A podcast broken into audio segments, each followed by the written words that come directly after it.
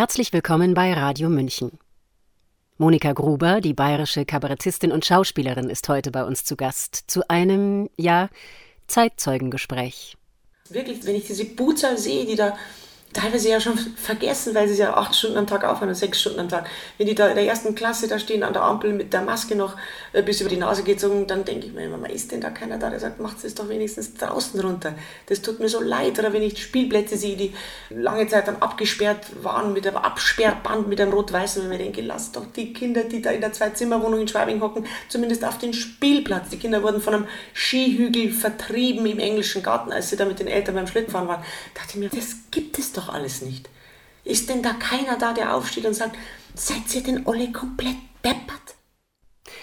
Dabei ging es im Gespräch zunächst um die Methoden und Grenzen des Kabaretts. Es nahm seinen Verlauf zu Freundschaften, Entrüstung über die gesellschaftliche Spaltung, hin zu tiefer Trauer, um in einem hoffnungsfrohen Ausblick auf das Maibaumstellen in Tittenkofen zu enden.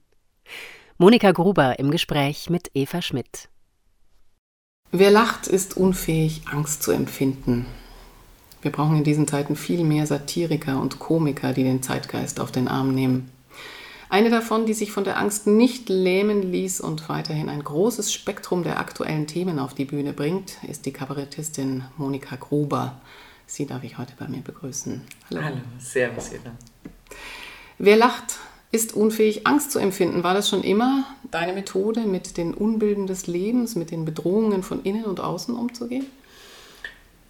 Ja, Humor war immer mein Mittel, mit diesem verrückten, gaga-esken, aber trotzdem auch wunderschönen Leben umzugehen. Trotzdem bin ich, und das glaubt man jetzt vielleicht gar nicht, eigentlich ein sehr ängstlicher Mensch. Also ich bin auch, das ist jetzt vielleicht lächerlich, wenn ich das sage, die immer so auf der Bühne die Kampfsau ist, aber ich bin eigentlich ein, ein, ein eher zurückhaltender Mensch und ein vorsichtiger Mensch. Also ich bin ängstlich jetzt nicht, was zum Beispiel das Autofahren oder so anbelangt oder auch keine Angst vor Krankheiten, eher so, ja, was auf der Bühne schief gehen könnte oder beim Sport zum Beispiel bin ich echt ein bisschen der Feigling. Aber Angst ist halt in der Regel kein guter Ratgeber. Ich bin aber trotzdem eher so, ja, zurückhaltend und vorsichtig.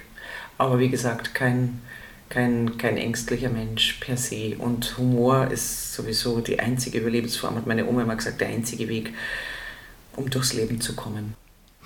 Sehr schön. Kabarett ist ja eigentlich immer eine Gratwanderung gewesen. Wie viel Häme beispielsweise darf man über der Kanzlerin ausschütten? Wie offensiv darf man sein Publikum beleidigen, ohne dass es davonläuft?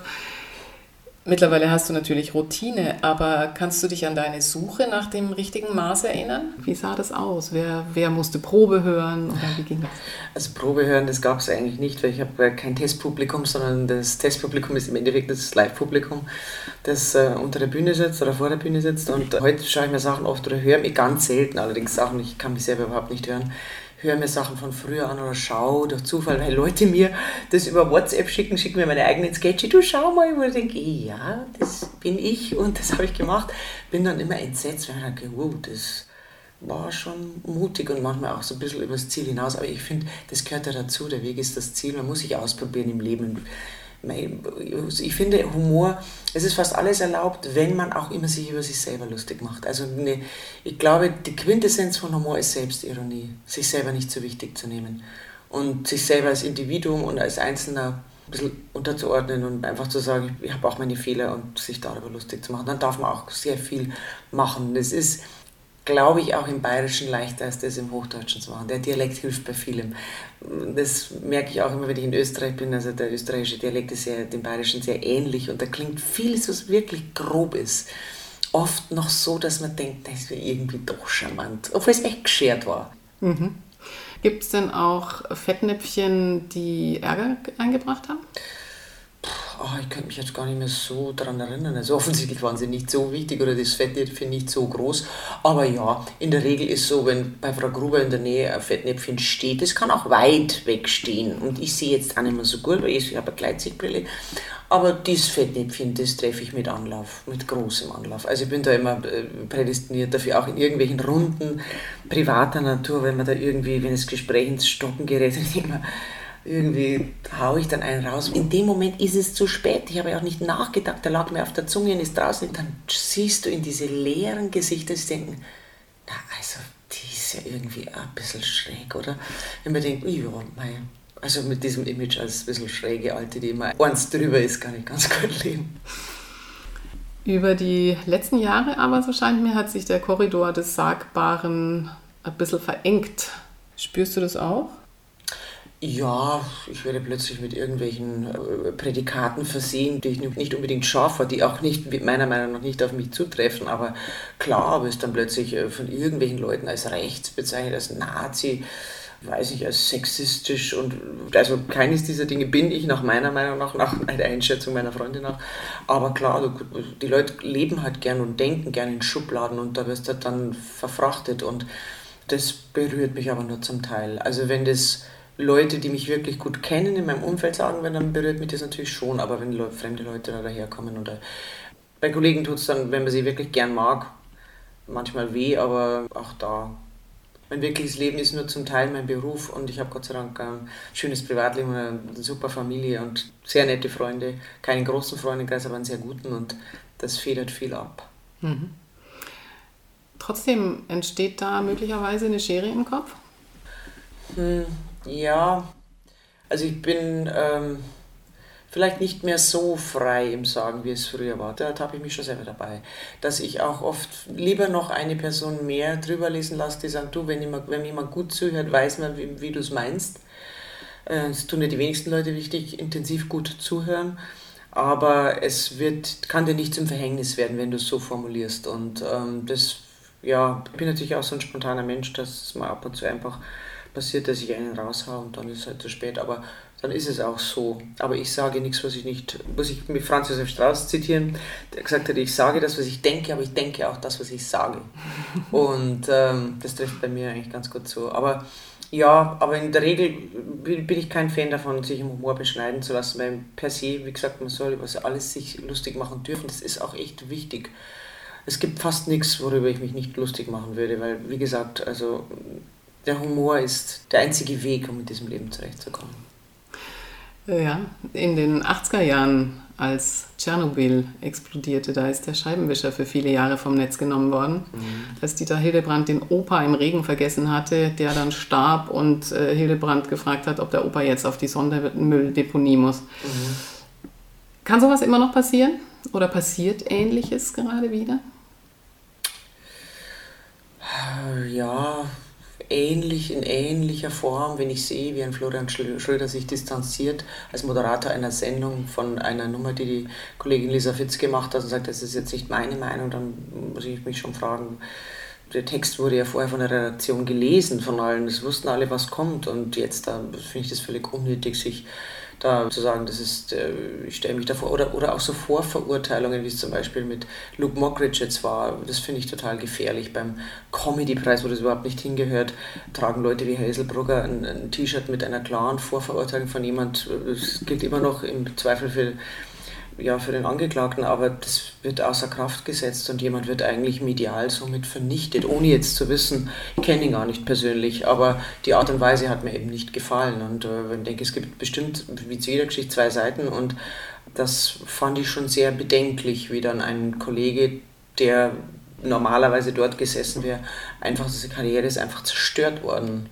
und gar nicht mal durch das, was im Privaten da passiert ist und weshalb er angeklagt ist. Es gab ja noch kein Verfahren, beziehungsweise wurde, glaube ich, eingestellt, aber einfach diese Vernichtung durch die Kollegen, das war schon brutal. Hm. Dürfen wir auf Corona kommen? Ja, klar. Das kommt Sind bei diesem Thema kommt man ja nicht mehr vorbei, auch selbst wenn man sich bemüht. Bist du eigentlich überrascht davon, dass so wenige Kollegen die Corona-Thematik anpacken? Und was meinst du, was ist der Grund dafür? Dass sie es anpacken oder ein Programm erwähnen, das überrascht mich nicht, weil ich merke selber, also ich habe das auch in meinem jetzigen Programm am Anfang probiert und ich merke, die Leute können das Thema nicht mehr hören.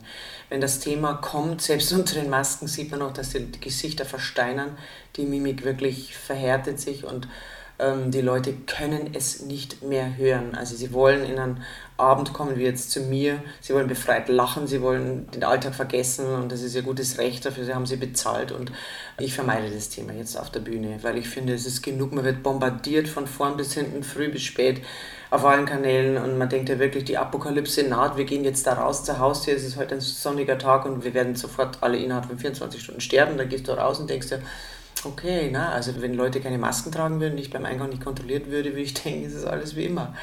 Also diese Diskrepanz ist schon brutal und deshalb, es wundert mich nur, dass viele Kollegen sich gar nicht äußern oder so maßnahmenkonform sind. Also das Corona leugnen, das kommt ja nicht in Frage. Es gibt Corona. Ich wäre der Letzte, der Corona leugnet oder leugnet, dass es gibt. Aber dass so viele Kollegen die Maßnahmen befürworten in dieser Art und Weise und vor allem wenn es um Kinder geht, das wundert mich schon, dass da nicht mehr aufstehen und sagen, Kinder, jetzt reicht's.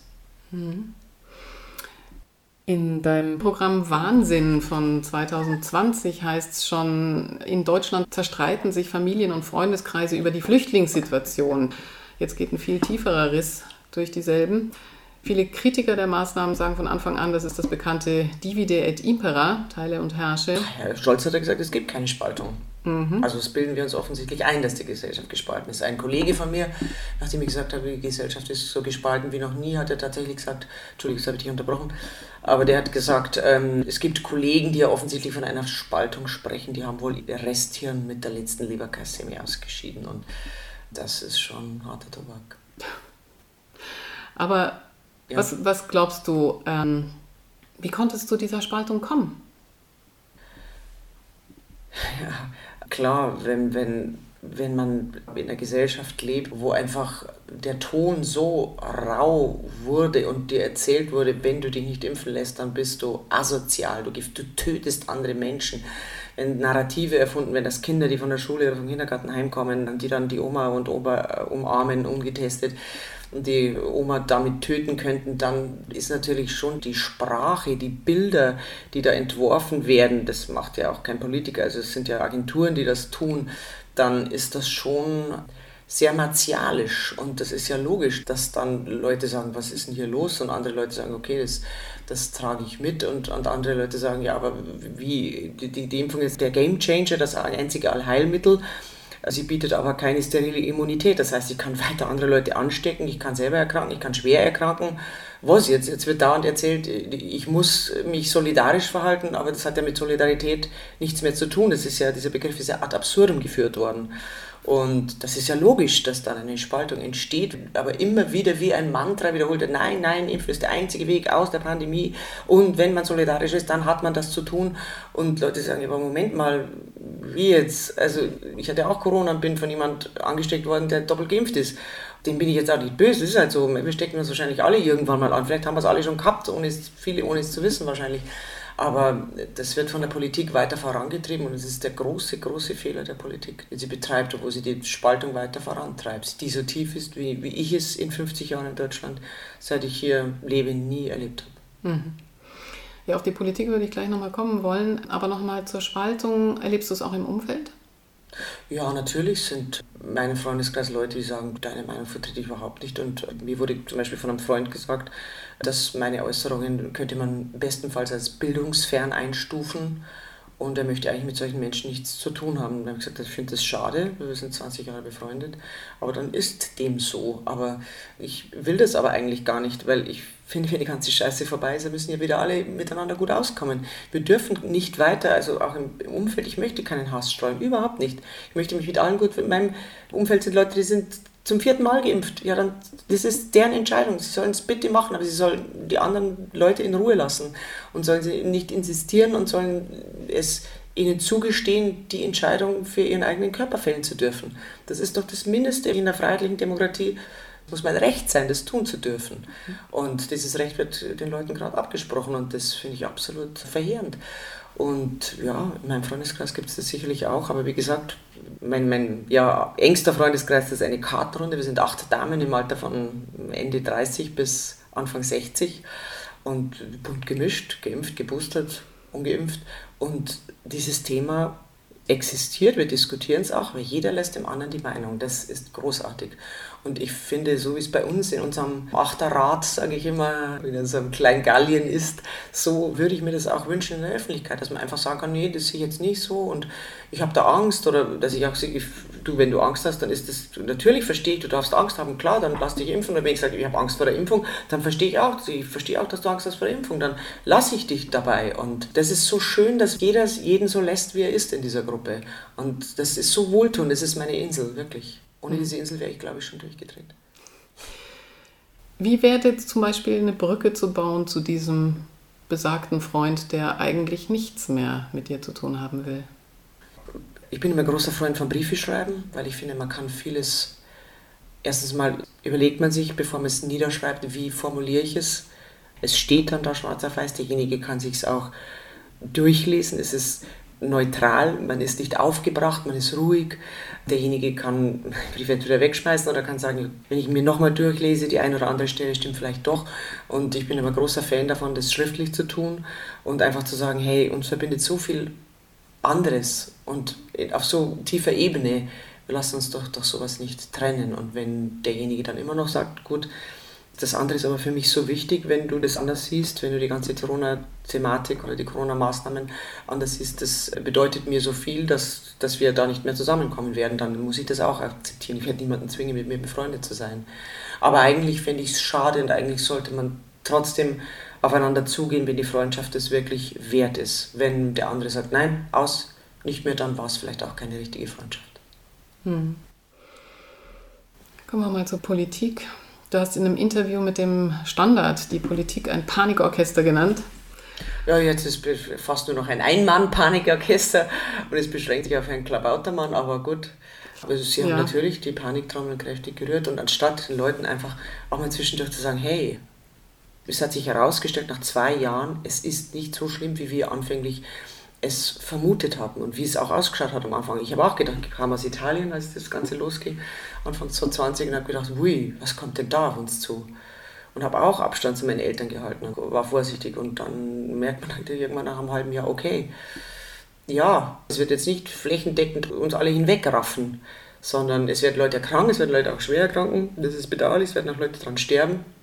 Also werden nicht so viele sein, wie wir das anfänglich dachten. Und das hat mir gefehlt. Und es hat mir gefehlt, dass die Politik auch die Leute zwischendurch einfach gesagt hat, so, den Leuten erklärt hat, warum sie was machen. Sie hätten sich viel mehr rechtfertigen müssen, warum die und die und die Maßnahmen. Ein Großteil war ja völlig unsinnig und die wurden auch gar nicht mehr begründet. Und das war sich die Begründung so zurechtgelegt, wie man es brauchte. Also erst hat es gesagt, okay, der Inzidenzwert. Dann hat er gesagt, nein, wir schauen auf die Krankenhausbelegung. Und dann, als die Krankenhausbelegung nicht so war, wie sich die Politik das vielleicht gewünscht hätte, dann gesagt, ah, jetzt schauen wir wieder auf den Inzidenzwert. Das war ja totale Willkür. Warum glaubst du, dass diese Regierung ja nicht nur mit Herrn Lauterbach so schwach besetzt ist? Das weiß ich nicht, das habe ich mich oft gefragt. Es gibt ja Experten, die nicht diametral andere Meinung haben, aber die durchaus, Herr Streeck ist einer der wenigen, der nochmal irgendwie sagt, nee, aber das sehe ich ein bisschen anders. Aber ansonsten hätte man sich doch einen breiter aufgestellten Expertenrat, finde ich, an den Tisch holen sollen, wo alle Meinungen vertreten sind und man da irgendwie das rausfiltern, wo man sagt, okay, dass die Kollateralschäden, die ja doch immens sind, niedriger gewesen wären. Also dass diese Schäden für die Kinder zum Beispiel jetzt nach zwei Jahren, die ja immer, es wird dieser Freedom Day in Anführungszeichen in Aussicht gestellt, der ja keiner sein wird. Und die Kinder werden weiterhin, vielleicht sogar über den Sommer hinaus, mit Maske in der Schule hocken, werden weiterhin diese unsäglichen Tests über sich ergehen lassen müssen. Ich habe neulich ein Mädchen gesehen, da an der Teststation vor mir, mit einem vier Jahre vielleicht alten Mädchen, das sich schon total gut artikulieren konnte mit dem Papa, der total fürsorglich war. Und dann hat es irgendwann, als äh, der Test dann durchgeführt werden sollte, hinterm Vorhang laut geschrien, Papa, Papa, ich will nicht sterben. Es zerreißt einem doch das Herz, was mit diesen Kindern gemacht wird. Jetzt habe ich nicht, ich sage es immer wieder dazu, ich habe keine eigenen Kinder. Ich habe lediglich also für mich sind das meine Kinder, Neffen und Nichten. Und deshalb ist auch das der Grund, warum ich ab und zu meinen Maul aufmache, weil ich möchte nicht, dass meine Neffen und Nichten in zehn Jahren zu mir sagen, du, warum seid ihr nie für uns eingetreten? Wirklich, wenn ich diese Buzer sehe, die da teilweise ja schon vergessen, weil sie ja acht Stunden am Tag aufhören und sechs Stunden am Tag. Wenn die da in der ersten Klasse da stehen an der Ampel mit der Maske noch äh, bis über die Nase gezogen, dann denke ich mir immer, ist denn da keiner da, der sagt, macht es doch wenigstens draußen runter. Das tut mir so leid. Oder wenn ich Spielplätze sehe, die äh, lange Zeit dann abgesperrt waren mit einem Absperrband, mit einem rot-weißen, wenn mir denke, lasst doch die Kinder, die da in der Zwei-Zimmer-Wohnung in Schwabing hocken, zumindest auf den Spielplatz. Die Kinder wurden von einem Skihügel vertrieben im englischen Garten, als sie da mit den Eltern beim Schlittenfahren waren. Da dachte ich mir, was das gibt es doch alles nicht. Ist denn da keiner da, der aufsteht und sagt, seid ihr denn alle komplett deppert? Wo sind denn die Elternverbände? Wo sind denn die Jugendschutzverbände? Warum werden die nicht lauter? Mir hat es einfach so leid getan, dass da nicht mehr für die Kinder unternommen. Die Kinderpsychiatrien sind voll. Ich habe ein Mädchen eine Zeit lang betreut, die auch, Corona hat ja vieles einfach auch verstärkt. Die Tendenz war vorher schon da, natürlich diese ganze Social Media Kacke, aber das Schwerste in die Magersucht abgeglitten. Und es gibt so viele andere Kinder, die leiden, die sich mit Selbstmord beschäftigen, die Kontaktverbote, die Großeltern nicht gesehen haben, jahrelang. Jahrelang muss man wirklich jetzt mittlerweile sagen. Und diese Kollateralschäden, Leute, die ihren Job verloren haben, Leute, die auch dieser Kollateralschaden, dass Leute in Ängsten verhaftet blieben, dass Leute diese Dystopie des Maskentragens, des sich ähm, sozial Isolierens als einzigen Weg sehen, auch in Zukunft damit umzugehen. Das stimmt mich ja völlig traurig, weil ich mir denke, ja, das kann doch nicht unser Ziel sein, dass wir diesen Lappen vor der Lädchen tragen müssen bis zum St. Nimmerlandstag. Ja, Grutzi Fünferl. Das, das gibt es doch nicht, dass jemand das sagt, nein, nein, das, das ist der einzige Weg und das müssen wir auch weiterhin. Und sage ich, nein, das will ich nicht. Ich will, dass wir wieder in die Augen schauen können, ich will in die Bäckerei gehen können, dass ich von meiner lieben Bäckereiverkäuferin täglich das strahlende Lächeln sehe, das ich gewohnt bin von ihr.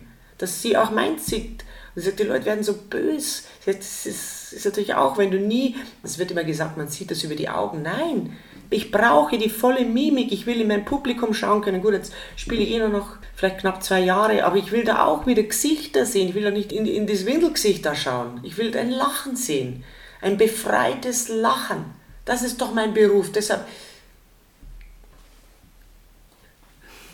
mache ich das 20 Jahre.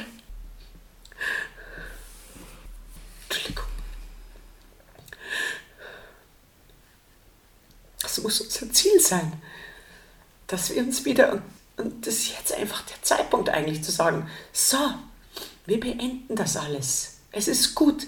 Wir haben es gesehen. Es wird uns nicht alle umbringen. Wir haben alles getan. Die Leute geimpft, die ein Impfangebot bekommen. Es haben alle ein Impfangebot bekommen. Die Leute, die es annehmen wollten, haben es angenommen.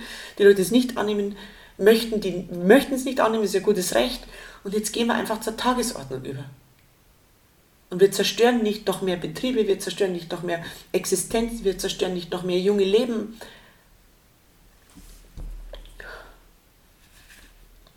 Danke.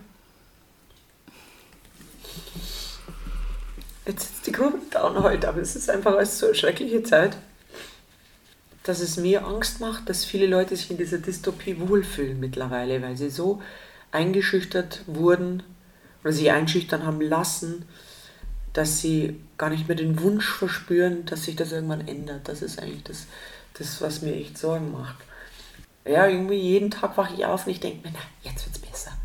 Und jetzt dreht sich was und wir werden alle jetzt wieder die Arme schließen, alle wieder schön feiern können. Wir haben jetzt geplant, einen Maibaum aufzustellen bei uns in unserem Dorf und alle freuen sich drauf, auch diese Gemeinschaft wieder zu spüren.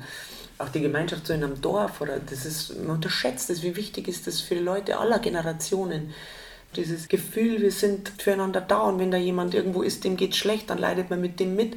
Und den Maibaum, den stellen wir auf, weil derjenige, der den stiften will, der ist schwer krank und der möchte es noch erleben, dass der Maibaum steht. Und wir haben gesagt, wir müssen das machen, der muss den Maibaum sehen, der muss da selber, der muss da davor sitzen vor dem Maibaum, muss ein Maß trinken und sich freuen, dass wir da sitzen, weil er den Maibaum gestiftet hat. Und das, das ist so die nächste Etappe, auf die ich mich freue. Vielen, vielen Dank. Danke und wir hoffen, dass wir uns wieder alle sehen, lächelnd und uns in die Arme schließen, ohne dabei zu denken, naja, was wird der jetzt haben, mit was steckt er mich an? Das war die Kabarettistin und Schauspielerin Monika Gruber im Gespräch mit Eva Schmidt. Wer die Gruberin im Bild hinter der Bühne kennenlernen will, den verweise ich auf ein neues Fotobuch mit dem Titel Backstage, die Frau hinter dem Bühnentier. Die Fotografien sind von Tibor Bozi. Erschienen ist es im Piper Verlag. Mein Name ist Sabrina Khalil und ich wünsche Ihnen noch einen angenehmen Tag.